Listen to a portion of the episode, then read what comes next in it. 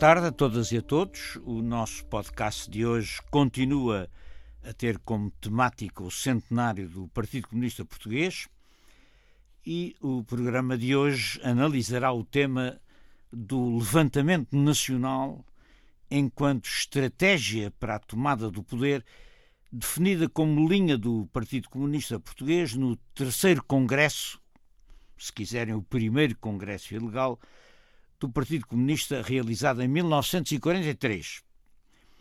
Linha essa que é reafirmada no quarto Congresso de 1945 e reposta contra o desvio de direita eh, em 1960-61, eh, após a fuga de Cunhal do Forte Peniche. O convidado eh, de hoje é João Madeira. O João Madeira é investigador do Instituto de História Contemporânea, mestre e doutorado em História Contemporânea pela Faculdade de Ciências Sociais e Humanas da Universidade Nova e eh, com uma vasta obra publicada sobre a história do movimento operário, das lutas sociais, eh, quer do operariado, quer dos assalariados rurais do Sul, eh, relacionada tanto com a história da resistência antifascista em geral, como, em particular, com a história do Partido Comunista Português, que é a área da sua investigação especializada que tem desenvolvido numa perspectiva de história comparada com outros partidos ligados ao que foi o movimento comunista internacional. Sobre estas temáticas publicou em 1996 pela editorial Estampa o livro Os Engenheiros das Almas, o PCP e os Intelectuais, e em 2013, na editora Tinta da China, a história do Partido Comunista Português entre 1921 até ao 25 de abril, que é provavelmente o seu trabalho principal neste eh, domínio. Obrigado, João, por estares aqui conosco hoje. Conosco também, pela redação do podcast, está a, a Rita Lucas, eh, a quem também agradeço a sua eh, participação, aliás, regular e habitual no nosso podcast, também ela historiadora. Abriria a nossa conversa de hoje uh, com a seguinte questão.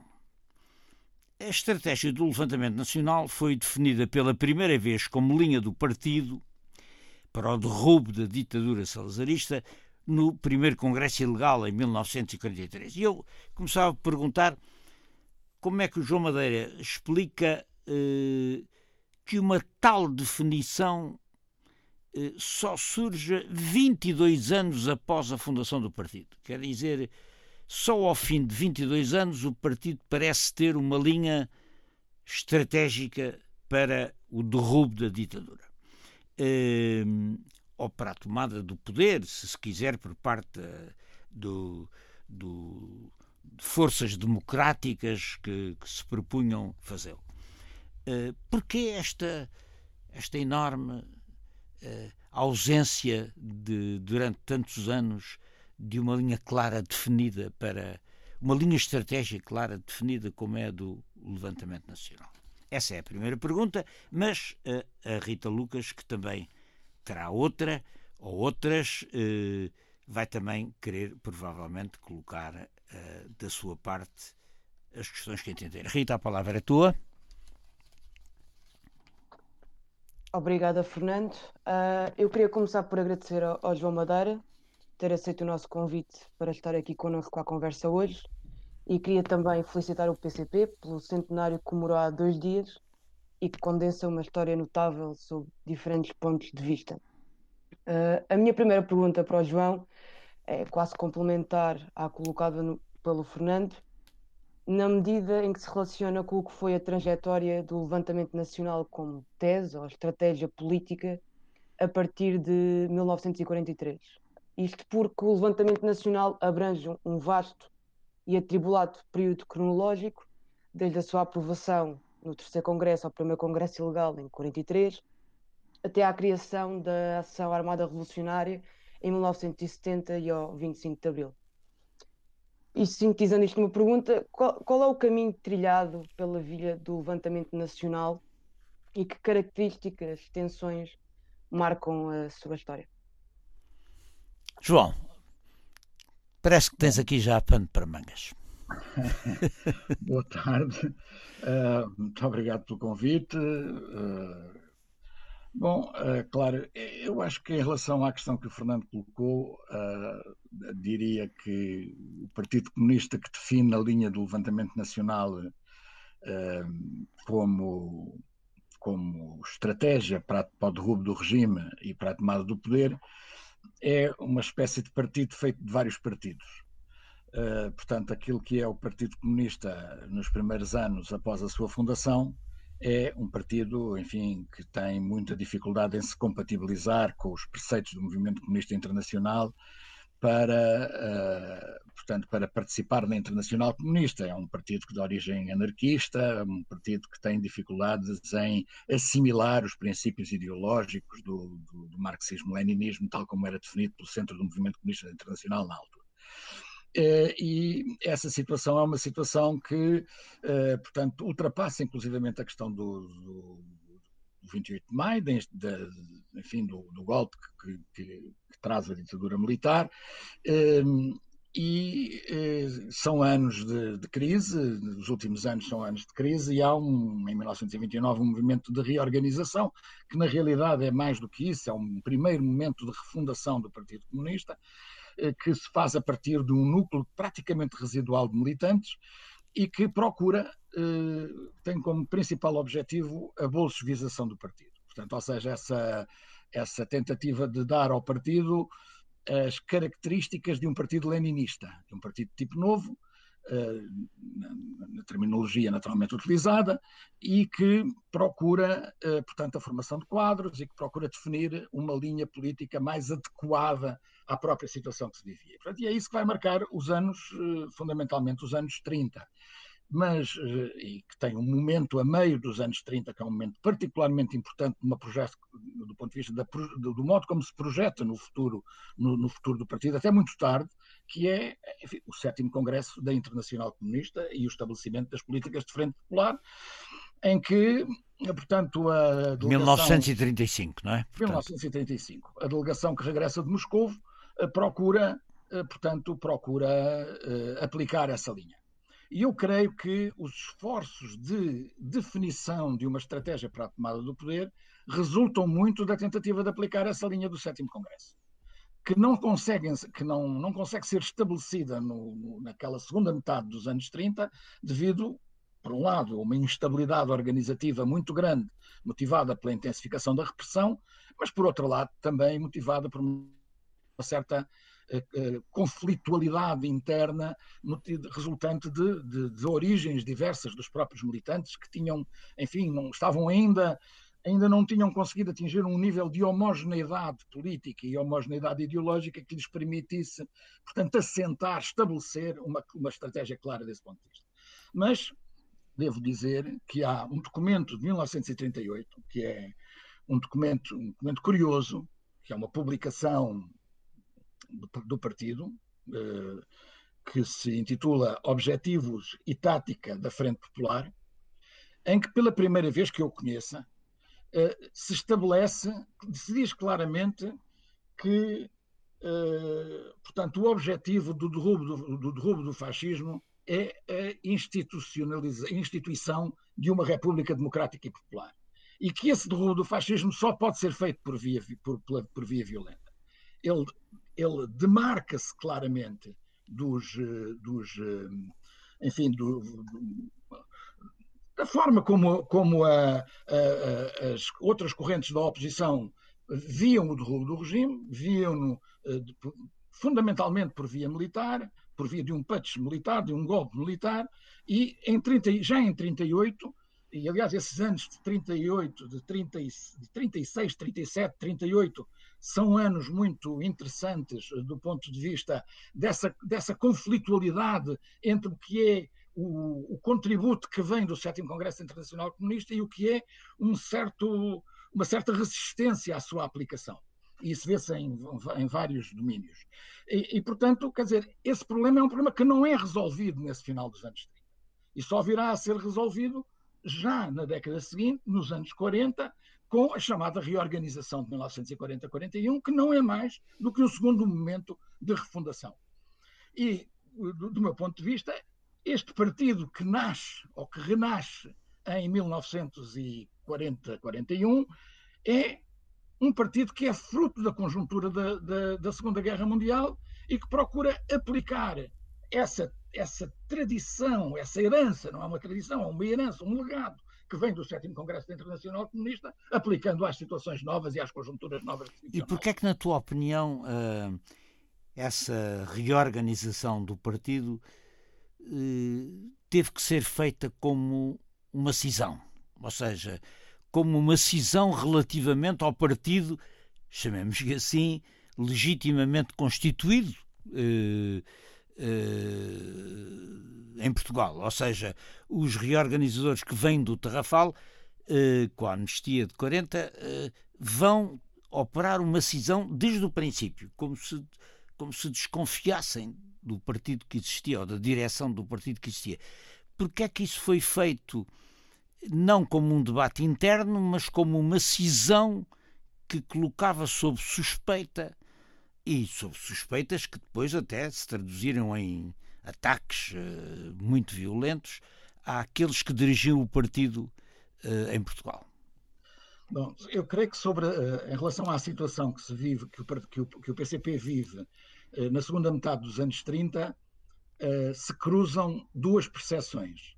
Uma percepção que é, embora esse cruzamento, bom, porque se trata efetivamente de um cruzamento, portanto, por um lado, a percepção que os dirigentes que estão presos no Tarrafal, que são presos a partir de 1935, que vão inaugurar o campo eh, de concentração do Tarrafal em 36 e que vão esse, o campo o campo de concentração vai recebendo uh, novas levas de presos que correspondem às diferentes direções que haviam subsistido no interior e que se forma ali uma organização prisional, que é a, a Organização Comunista Prisional do Tarrafal, onde que se considera a legítima direção do partido, onde vai discutir a situação que se, uh, que se estaria a viver no interior e que procura entroncar essa situação na própria na própria evolução do partido desde a reorganização de 1929. Portanto, cruzam-se ali uh, duas gerações, pelo menos, pelo menos duas gerações de dirigentes comunistas que, uh, portanto... Mas, oh, oh João, no, mas referia-me. Deixa-me só perguntar uma coisa. Agora, só para terminar o raciocínio, desculpa. E há uma mas, mas é, é, é, é, mas é, é, é, vem dentro do raciocínio. Mas no final dos anos 30 não está já admitida dentro do partido a norma de que quem dirige o partido é o interior do partido, ou seja, é a direção da metrópole e não os presos do Tarrafal? Não, essa percepção não é uma percepção claramente estabelecida é uma percepção que entronca nas próprias experiências do movimento comunista internacional. Mas isso não está claramente. Isso é uma coisa, essa ideia é uma coisa que, só, que é um, é um, preceito que só é claro a partir, a partir dos anos 50. Quer dizer, é conhecido, nós poderemos lá chegar na, na conversa, que é, é, quando o Cunhal está preso no, claro. no, nos, anos, nos, anos, nos anos 50, ele procura não interferir. Bom, provavelmente procura não interferir nestes termos, eh, uma vez que ele não está no exterior e não está a dirigir o partido no exterior. Agora, naquela altura, dada, por isso é que eu falava numa, num, num cruzamento de percepções, há uma outra percepção, que é a percepção a partir do centro do movimento comunista internacional, portanto, a partir de Moscou, a partir da Internacional Comunista, o secretariado latino, que aprecia o, a forma como se, como se comportam os diferentes, as diferentes secções nacionais, digamos assim, entende que a secção portuguesa não está a construir a Frente Popular como deveria fazê-lo e entende que aquela sucessiva queda, aquelas sucessivas quedas de membros da direção, as sucessivas prisões de elementos da direção, e um caso estranhíssimo que teria sido um dirigente, um alto dirigente, um quadro que, aliás, se consolida do ponto de vista doutrinário e ideológico em Moscou, que é o caso do Pavel, havia conseguido fugir de uma prisão do regime, havia conseguido fugir do Aljube com a ajuda, com ajudas a partir de dentro da própria prisão.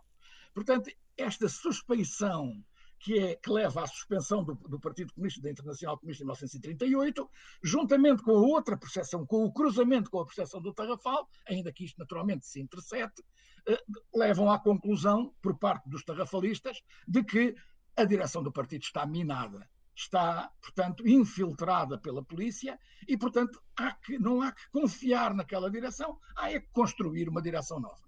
E, portanto, beneficiando da amnistia dos centenários, como, como tu referiste, beneficiando da, da amnistia dos centenários, aquilo que se, vai, que se vai passar é que é um conjunto de quadros que vem para o interior e que vai, na, na verdade, fazer um trabalho fracionista, que é um trabalho de construção de um novo partido, porque, como nós sabemos, no período entre 1940 e até a década de 40, dentro, até pelo menos meio da década de 40, há dois partidos comunistas em Portugal, dois avantes que se publicam, em que a pequena diferença é a modo como se representa no cabeçalho do jornal a foice e o martelo.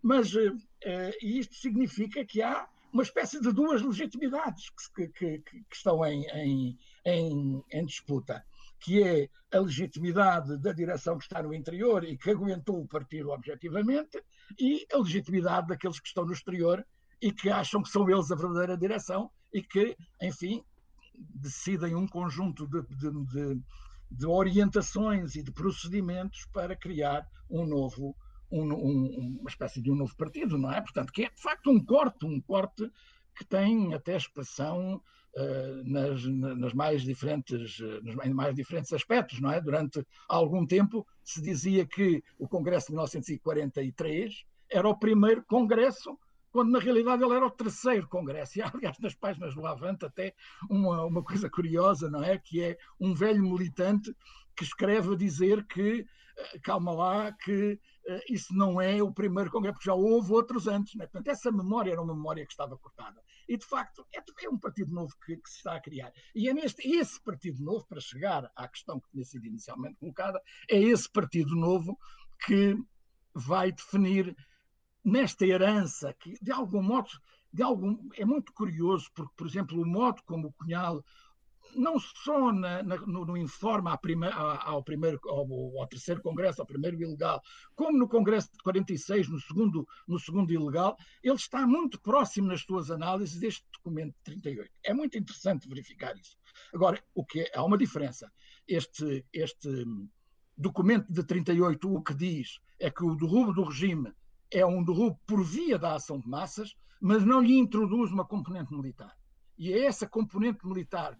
O mais longe que, o, que, o, que estes documentos vão é dizer que uh, eh, um, o movimento de massas beneficiará da, da, da, da, desagregação do próprio regime.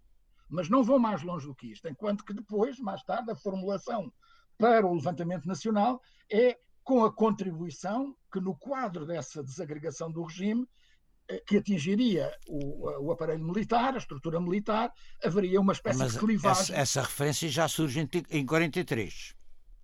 Não, é, não, não, surge ainda em 43. Ela não é explícita em 43, não é ainda muito explícita em 46 e é claramente explícita depois no Congresso de 65, que é de facto o Congresso que, eh, digamos que, sistematiza e aprofunda de forma uh, bastante densa até, todos estes contributos, é aquilo a que nós chamamos a linha de Cunhal, que se vai aperfeiçoando, aprofundando uh, ao longo do tempo e que, de facto, creio eu pessoalmente, que vai beneficiar depois do período em que Cunhal já está no exílio e que pode trabalhar em condições completamente diferentes para a escrita da, do rumo à vitória primeiro e depois dos informes. Mas agora, respondendo à questão da Rita, eh, essa linha nova do levantamento nacional está longe de ter sido pacificamente introduzida como linha do partido. Quer dizer, sofre vários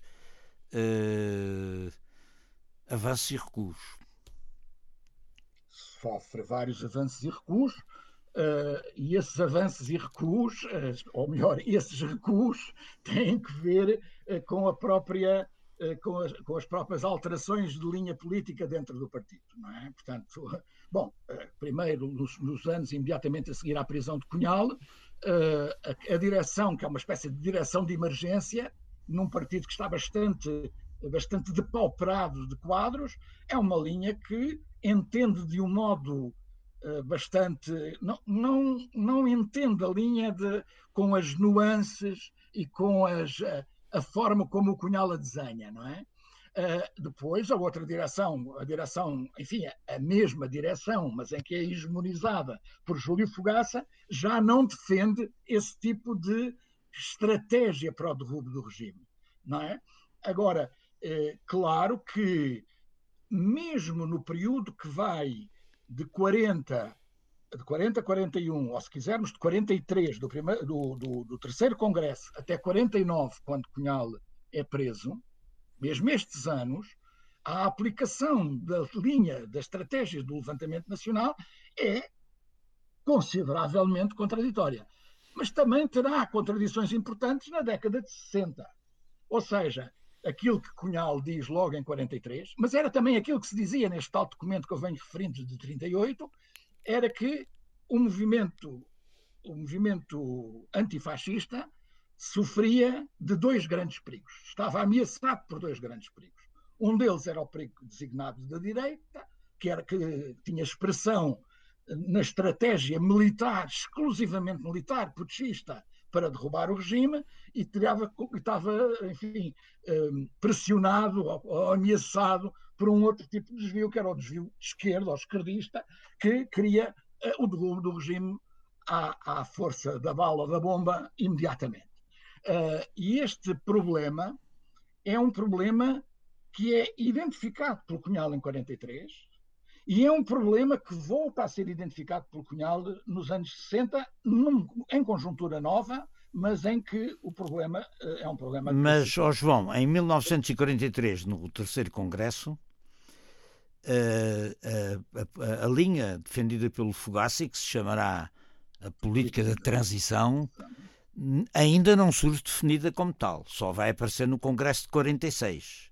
Só vai aparecer no Congresso de 46. O debate sobre a política de transição, porque, eh, de acordo com a documentação enfim, eh, que é possível hoje eh, consultar, a polémica à volta da questão do derrubo do regime e as divergências à volta do derrubo do regime um, começam a ser tratadas a partir de 43, principalmente em 44 e em 45, através de correspondência trocada entre a direção que está no interior e aqueles que permaneciam no Tarrafal, e vice-versa, portanto é uma, é, uma, é uma correspondência em dois sentidos, não é? E, eh, por outro lado, um, vai, vai, ser depois, claro, resolvida, digamos assim, ou, ou, ou, ultrapassada, ainda que temporariamente, depois no Congresso de 46. Uh, o Congresso de 46 derrota a política de transição e derrota a estratégia de derrubo do regime por desagregação da base interior do próprio regime. E, no fundo, por uma espécie de aliança entre o movimento antifascista e aqueles que se estavam a diferenciar do processo do regime que é uma, uma linha que não tem muito que ver, ou não tem quase nada que ver, ou nada que ver, com a linha que Cunhal estabelece, que é uma linha de uh, derrube, da, de derrube uh, por via do levantamento nacional. Rita, querias. Uh, eu queria fazer uma pergunta precisamente sobre a, a linha do Cunhal, mas já puxando mais aos anos 60, porque, porque do que eu estive a ver, a postura do PCP neste, neste contexto é muito peculiar, na medida em que ela acontece no momento em que Khrushchev, na União Soviética, abraça a tese da coexistência pacífica, também no momento em que o, o conflito sino-soviético está a agudizar, uh, e o Partido Comunista é, salvo erro, o único partido uh, comunista da Europa Ocidental que admite o recurso à violência como forma de, de luta política. A minha questão aqui é como é que o é recebido este posicionamento do PCP, tendo em conta que a indicação geral é da coexistência pacífica, e como é que o próprio PCP harmoniza a defesa da coexistência pacífica a nível internacional com o levantamento nacional e a possibilidade de recurso à violência a nível interno? Sim, eh, quer dizer, eu acho que um, há, uma, bom, há, há várias especificidades no, no, no, Partido Comunista e no desenvolvimento da sua ação política que, de algum modo, permitem compreender isso. Uma delas é o facto de combater sob de, de, lutar, de ter ação política sobre ditadura. Poderemos dizer, bom, mas isso também os espanhóis, por exemplo. E, portanto, não será só por aí. Agora, eu acho que o modo como se faz em Portugal a recepção das conclusões do 20 Congresso não é tanto a questão dos crimes do Stalin, não é tanto a chamada, a chamada questão do relatório secreto do Khrushchev, não é tanto isso, mas mais a própria linha política. No fundo, a coexistência pacífica que transportada para os universos nacionais, digamos assim, corresponderia a formas de transição pacífica e a formas de coexistência ou de transição pacífica no caso dos regimes sob ditadura. Ora, a recepção dessa linha política é não só interpretada como ajustada a concessões anteriores por parte do próprio principal dirigente que está em funções, que é a Fogaça. Portanto, Fogaça, que tem, que vem com a defesa, que tinha sido vencida em 46 na política de transição, vai recuperar alguns pressupostos dessa política de transição, não é a mesma coisa, evidentemente, mas recuperar alguns pressupostos dessa política de transição com o, a relação quer com os, os, os comunistas espanhóis, do Partido Comunista de Espanha, quer com o próprio impacto uh, do, do, 20, do 20 Congresso. Não é? E aquilo que Cunhal faz quando foge da cadeia, se evade da cadeia e vai restabelecer a linha que tinha sido aprovada em 1946, o que ele faz é corrigir, como ele como se dizia, não é? corrigir o desvio de direita. Ora, corrigir o desvio de direita significava objetivamente entrar em contradição com a própria linha do movimento comunista internacional. E tu perguntas, mas como é que isto se compatibiliza? E eu creio que a compatibilização disto é uma compatibilização que tem também muito que ver, ela é, ela é feita em contramão com o movimento comunista internacional nos últimos anos do consulado de Khrushchev, mas vai alinhar rapidamente, depois do afastamento de Khrushchev em 64, creio, vai eh, alinhar depois com a própria política brezhneviana. E há aqui um aspecto que me parece importante, quer dizer, não serão os aspectos determinantes, enfim, mas, quer dizer, uma espécie de relacionamento pessoal que vem desde os anos 30 do próprio Cunhal com figuras fundamentais do, do enfim, do, do, do sistema de controlo ideológico do próprio Partido Comunista da União Soviética, como é o caso, como é o, bom, há vários, há, há, vários, há dois ou três casos de, desses, isso explica também, e que vão alinhar, eles vão alinhar com Brezhnev depois, isso justifica, portanto, essa, essa questão. Mas isto não responde completamente à, à, à pergunta que colocaste, porque há aqui um outro aspecto. Então, como é que no quadro da divisão bipolar do mundo, numa, no mundo capitalista, remete-nos depois para o próprio período a seguir ao 25 de Abril. Mas como é que nesta divisão bipolar do mundo, uh, como é que nesta, neste mundo bipolar, uh, num, num, mundo capitalista, na base da existência, da existência, da coexistência pacífica, como é que uh, um partido comunista no mundo ocidental se atreve a dizer que é pela, pela via violenta que o, que o regime deve ser derrubado? E eu creio que há aqui um aspecto importante do próprio Cunhal, que até muito tarde, até ele continua a batalhar isto em 69, por exemplo, na Conferência dos Partidos Comunistas e Operários eh, Mundiais. Nessa conferência ele defende uma coisa que se chama a teoria do status quo, a tese, a tese do status quo. E a tese do status quo o que diz é que no mundo capitalista, ou no movimento comunista internacional, não deve haver uma única orientação uh, de, de, de, a aplicar. E que no mundo capitalista os partidos comunistas deverão combater o próprio sistema. Isto, naturalmente, é uma coisa é dizer isto, outra coisa é interpretá-lo e, e aplicá-lo em termos de ação política, que é uma coisa bastante mais complicada. Mas creio que é isto, quer dizer, e isso permitiu-lhe, inclusivamente, ao Cunhal e, ao, e à direção do Partido Comunista desempenhar um papel interessante no próprio equilíbrio dentro, do, dentro do, do movimento comunista internacional visto na perspectiva soviética, em relação à grande dissensão que se operava nos anos 60, que era o dissídio sino-soviético.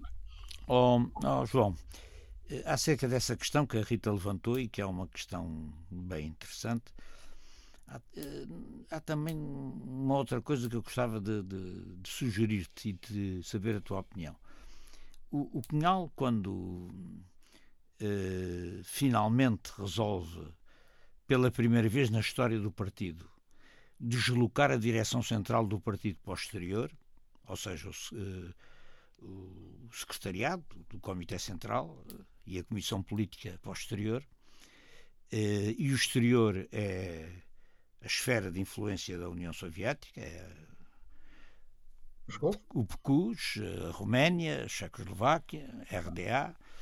Um, é um homem com grande prestígio internacional dentro do movimento comunista internacional. É um homem que teve preso 10 anos, é um homem que li, é um homem do tempo ainda da, do período dos anos 30, da guerra, é um homem que criou uma relação pessoal muito forte com o ideólogo do, do Partido Comunista da União Soviética, o Suslov.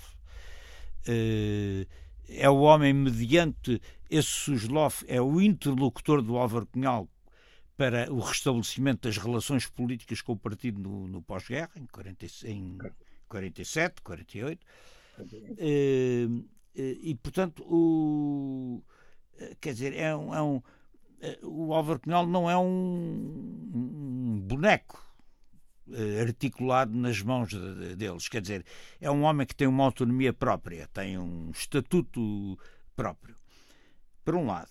Por outro lado, na realidade, a sua capacidade de autonomia real fica muito diminuída quando eh, todo o aparelho logístico central e fundamental para o trabalho clandestino no interior e hoje sabe-se que esse aparelho era muito mais importante do que nessa altura se sabia porque era a Rádio Portugal Livre, era, eram as escolas de quadros, era, era toda a infraestrutura logística, era o financiamento que apoiava a ação clandestina do partido, quando tudo isso está na dependência do, do Partido Comunista da União Soviética, direta e indireta. Uh, agora, há aqui um, um, equilíbrio interessante.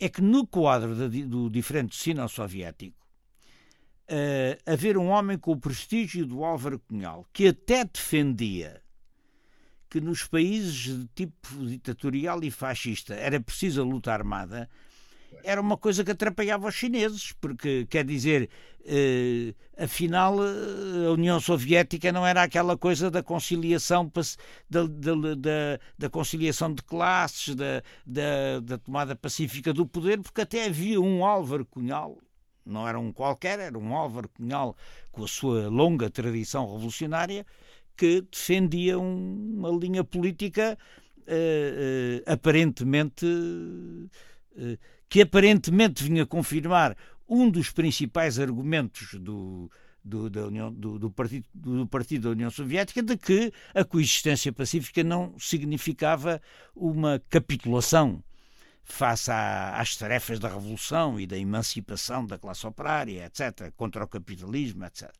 E isso eh, e, e, isso é muito bem aproveitado pela União Soviética. De repente, o Álvaro Cunhal está na primeira linha do movimento comunista internacional, nomeadamente na questão da Checoslováquia.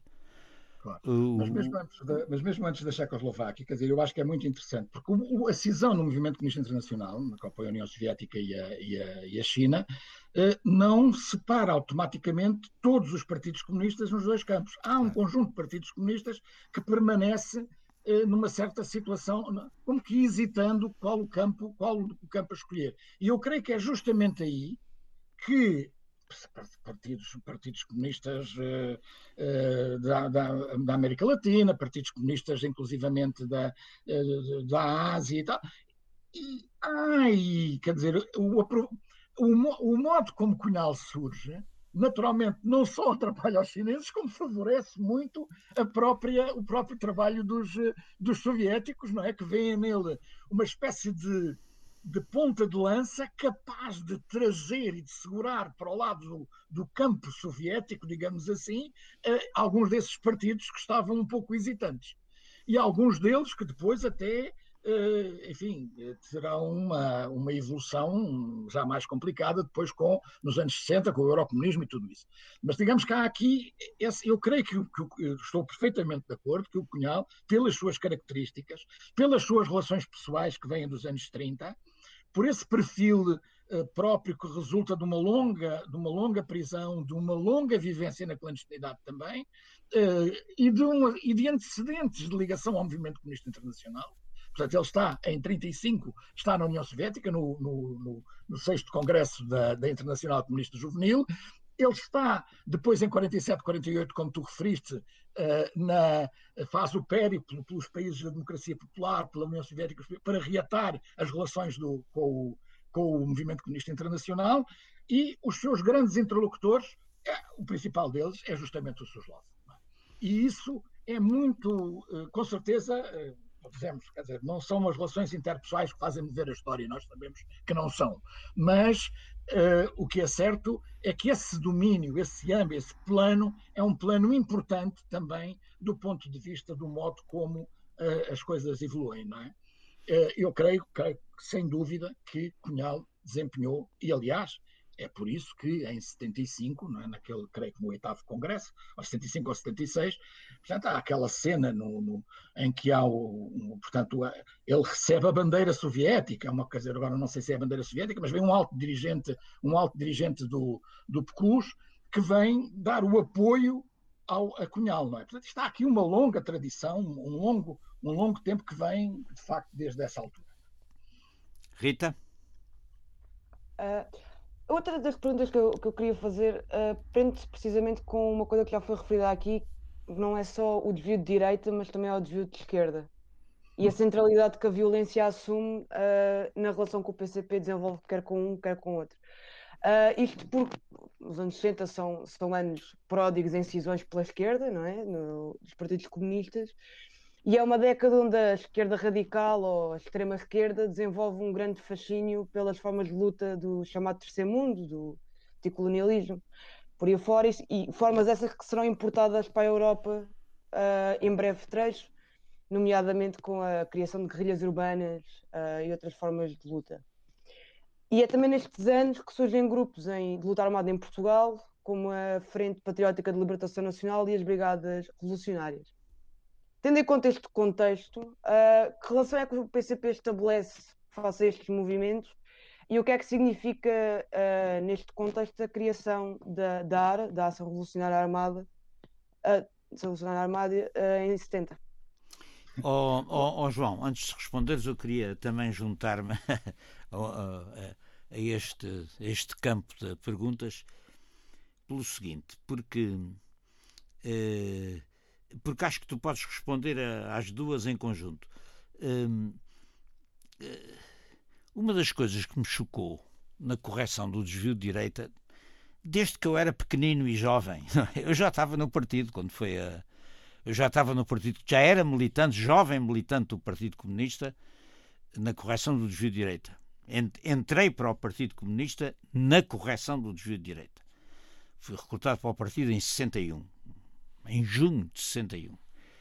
Eh, e uma das coisas que sempre me fez alguma impressão ao ler, ao começar a ler a história do partido, etc., e conhecê-la, é que as mesmas pessoas que apoiaram o desvio de direita apoiaram entusiasticamente a correção do desvio de direita. Os dirigentes do partido eram praticamente os mesmos, não é? Fizeram autocrítica e passaram a apoiar o, o, o desvio de direita. Agora, uh, a crítica ao desvio de direita teve implicações dentro do Partido Comunista. Uh, designadamente implicações nas mobilizações de 61 e 62. Isso, isso isso é o sentimento que eh, eu experimentei como militante, não é? Aquelas grandes manifestações de, já em 61 contra a farsa eleitoral em Lisboa, na margem sul, quando morre o Capilé, assassinado pela Guarda Republicana.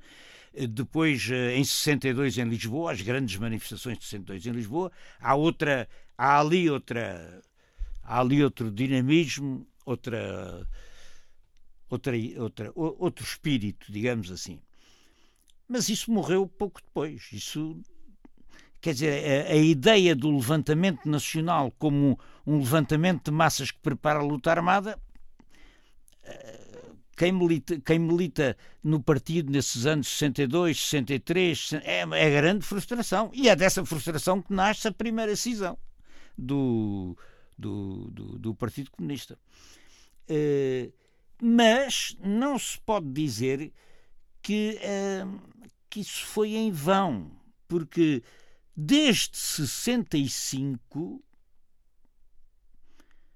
o partido está a tentar fazer coisas ligadas à luta armada o chamado desvio de esquerda do Comitê Regional de Lisboa, eu também tive metido nisso, não é? Quer dizer, que era a tentativa de deitar uns coquetéis molotovs para dentro das sedes do, da, da, da extrema-direita e, e, até havia planos eh, para raptar o reitor da universidade e coisas, coisas, coisas claro que não se fizeram, não é? No, no género, e portanto, uh, mas que revelavam que dentro do partido havia uma tensão grande entre ir por esse tipo de caminho e não ir, não é? Uh, ir e não ir.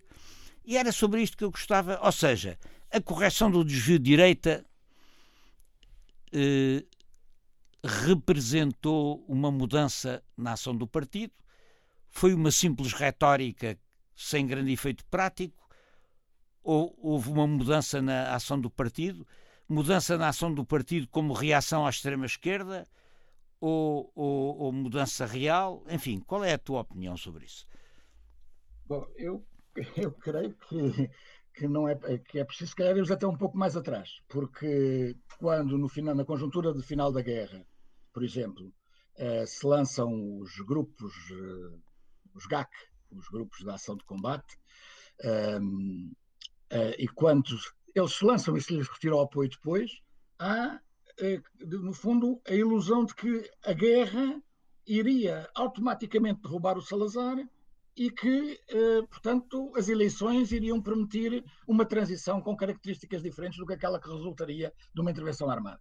E, portanto, essa, essa tensão entre o discurso, a ordem do discurso, a narrativa, digamos assim, e depois até a resolução, do, do, do, a resposta conjuntural, é uma tensão que está presente na conjuntura de final da guerra, que está presente uh, na que está presente uh, bom depois nos anos 60 nesses acontecimentos que tu referes, de 60, uh, bom que está presente desde a campanha do Delgado até as manifestações de 62, não é? E que é esse mais do que a questão da cisão sino-soviética, é esse ambiente que cria as condições para que haja. Não, não creio que se possa falar de uma cisão em 63, a cisão do Francisco Martins Rodrigues e da FAP. Aquilo não é propriamente uma cisão, porque quem sai do partido é o Francisco Martins Rodrigues, que não leva ninguém atrás dele diretamente. Aliás, creio que pelos debates sobre uh, que se travam no interior do partido, onde tu terás participado, inclusivamente, porque há, há aí vestígios de alguns relatórios teus de discussão sobre o problema, em que, eh, no fundo, quer dizer, se percebe perfeitamente que a pulsão dentro do partido é uma pulsão muito forte em relação à questão de radicalizar a luta, e radicalizar a luta significava recorrer a formas, eh, enfim, violentas, enfim, eh, e isso portanto, precisa de ser sempre digerido pelo próprio partido. Nos anos 60 as condições eram mais graves do que no final da guerra, não é? Porque ao final da guerra seguiu-se o período da Guerra Fria, do arranque da Guerra Fria, aqueles anos terríveis que do ponto de vista da oposição estraçalhou aquilo tudo. Agora, depois nos anos 60, há uma sequência de anos e uma sequência, a predisposição, quer dizer, aquilo que se dizia em 58, na, na, nas manifestações, eh, nas manifestações, por exemplo, em Lisboa, quando a sala do Camões já não cabia mais gente e estavam todos cá fora e tal, ou em 62 no, no, nas manifestações do 1 de Maio, ou nas manifestações de 61 que tu referiste e que eu até acho que são um pouco desvalorizadas pela sua importância, a conta já manifestando em alguns setores o contra a guerra, isso é interessante verificar, mesmo que a posição do, do partido tenha, seja ambígua do ponto de vista da questão da guerra colonial, mas há naquelas manifestações palavras de ordem contra a guerra e contra a farsa eleitoral. Ora, há ali um clima que está de, de predisposição que não é capitalizado pela cisão do Martins Rodrigues. A cisão do Martins Rodrigues demarca, separa as águas e vai ter efeitos vai ter efeitos ao retardador, digamos assim, conjugado com outros fatores como com, com a questão do, do, do, do, do movimento anti-imperialista e com o papel de Cuba, mas também depois, naturalmente, com a questão do maio de 68 e com, com tudo isso, e com a reação à invasão da Checoslováquia, com essa, que reconfiguram a esquerda radical completamente a partir do final dos anos 60. Mas isso entronca tudo, creio eu, nesta questão. Agora, é muito interessante, por exemplo, 62. Uh, 62, os preparativos para a resposta violenta, para a resposta uh, musculada à repressão policial, há projetos de. há planos concretos. Quer dizer, a, a ação do 28 de maio, uh, para, que estava prevista para 28 de, de maio de, de 62, era uma coisa que implicava brigadas, 30 ou 40 brigadas de choque em Lisboa. As manifestações de 62 não são só em Lisboa, são na margem sul, são no, no Porto. Portanto, há um conjunto, há um clima que está estabelecido. E é curioso que isso obriga o Cunhal vir a dizer, o Cunhal que, entretanto, tem de, de, de, de, sair do país e tem de instalar o secretariado uh, fora, obriga o Cunhal a dizer, de facto, a situação era uma situação de grande combatividade, mas não estavam ainda reunidas as, as condições para o levantamento nacional. É? E em 64, a questão volta a ser um pouco a mesma. Porque no 1 de maio de 64 tu falas do desvio de direita no, no, no Comitê Regional de Lisboa. Mas era muito mais vasto. Desvio de esquerda. Desvio de esquerda, desculpa. no, desvio de esquerda. Uh, mas, uh, mas era muito mais vasto. Quer dizer, por exemplo, há zonas. Uh, isto era a Comissão Executiva, que era o organismo que dirigia o partido no interior do país, levou na cabeça porque, de facto, interpretou erradamente, na opinião do secretariado que estava no exterior, as condições para que se estariam a viver em Portugal e que justificaram aquela, aquela ação que era bom do rapto do, do reitor, do reitor, mas que eram também de, de, de por exemplo, de, de, ações de corte de estradas, de, de derrube de postes de comunicação, eh, de, tinham planos para neutralizar os efeitos atacar à granada os depósitos de nafta da margem sul. Quer dizer, era de facto uma coisa. E agora, essa, essa comissão executiva que está no interior, do mesmo modo que aqueles que em 45, 46 defendem a Comissão Executiva que tem uma interpretação de esquerda, entre aspas, digamos assim, da, da situação em, 60 e, em 64. Em 47, 46, aliás, em 45, 46, aqueles que no Tarrafal defenderam a política de transição, que não foi só o Fogaça, era a maioria da organização do Tarrafal, e que depois do sexto congresso estão a apoiar a, a, a, linha de Cunhal contra a política de transição. E mais ainda a correção do desvio de direita em 61, em que a maioria da direção do interior defendia o desvio de direita e que depois da fuga do Cunhal e com a retificação se passaram imediatamente para, ou quase imediatamente, para o lado para o lado das posições de Cunhal, deixando isolado o Fogaça. Portanto, o que é que isto nos mostra? Mostra-nos um Partido Comunista com grandes dificuldades do ponto de vista da, consistência doutrinária e que uh, eram homens, enfim, com uma grande coragem pessoal, evidentemente, mas, por outro lado, eram homens que, do ponto de vista da capacidade de ler a situação e de interpretar essa situação, havia aí já dificuldades. Mas, ó, ó João, como, como, tu sabes, em 1964, 65, eh, o partido começa a preparar eh, um aparelho de ação armada eh, que depois para, quer dizer, que depois eh, se suspende. E, e essa iniciativa 64-65 não pode ser considerada desligada do sentimento que havia na direção do partido de uma certa popularidade na base do partido das teses da FAP, ou seja, de que era preciso eh, fazer uh, ir para outro tipo de luta, para outro tipo de métodos de luta, da ação direta, etc. Na realidade, o CMLP e a FAP, enfim, em 65 são desmantelados, mas uh, há aquela ideia de que a ideia de que há que, que, que a base do partido é suscetível de, de, de, é permeável à, à influência das ideias mais radicais da FAP sobre a luta armada, empurra muito o partido para, uh, muito antes da ARA, empurra muito o partido para esse tipo de, de, de soluções. E, e, e, não sei se mesmo o, desenca, o, o, desencadear das ações armadas da ARA em 70 também não são fruto do desejo do partido não se ver ultrapassado pela esquerda, digamos assim, uh, sobretudo pelas brigadas e, e pela Luar, da qual se esperava mais coisas do que ela deu, porque a Luar não teve uma. Tirando, tirando a primeira ação da Luar, que foi o assalto ao Banco da Figueira da Foz, nenhuma mais uh, resultou. Portanto, a não ser os assaltos às carrinhas de valor lá na. Mas isso era em França. Uh, portanto, uh, isto para dizer que. que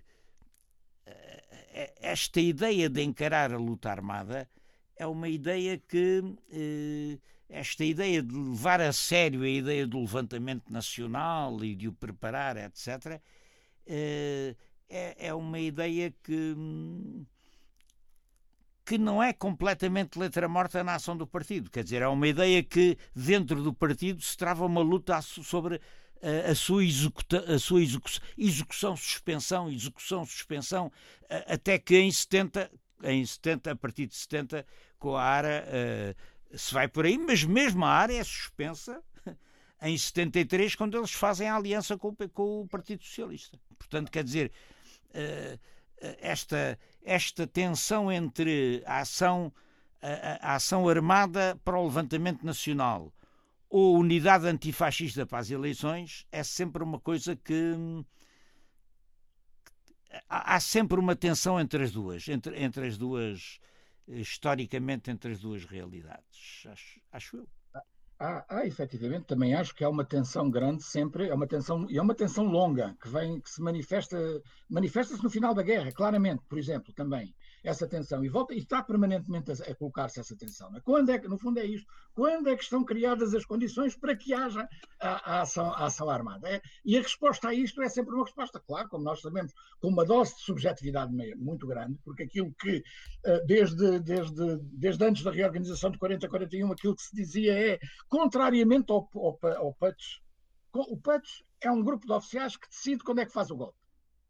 Na, na interpretação leninista da, análise social e política, eh, é preciso ver quando é que estão criadas as condições objetivas e subjetivas para se lançar a luta armada.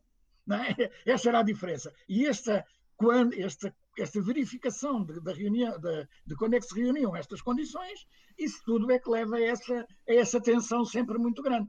É claro, é evidente, eu também não tenho dúvidas que os projetos de lançamento da, da, da, ARA a partir de 64, não é? A partir de 64 com e a partir da, enfim, do, da, da, da, validação que é feita por Cunhal no Rumo à Vitória, em que diz claramente uh, neste momento é preciso pensar outro tipo de ações. É isso que o Cunhal diz no Rumo à Vitória.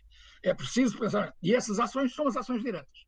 São as ações especiais, não são ações diretas. E, e, e coincide, porque é, o Rumo à Vitória é 65 e eles, exatamente, desde exatamente, 64, destacam um grupo de quadros para esse, para esse tipo exatamente, de ação. E destacam para um grupo de quadros. Leva à prática, e leva à prática a, a, a, a resolução, digamos assim, eh, que é, que é tomada pelo, no fundo pelo, por aquela reunião de abril de 64 que aprova o rumo à vitória, que é uma, uma, está a um, a um ano do, que, do, do sexto congresso. Não é? Exatamente. Agora, uh, eu acho que é interessante, é uma coisa que normalmente se diz, a preparação da área vem de abril de 64 e tal, mas na última reunião do Comitê Central, que é realizada no interior do país, até ao 25 de abril, que é a reunião de dezembro de 62, em que o Cunhal já não participa porque está fora, participa um número muito restrito de elementos, entre os quais o Martins Rodrigues.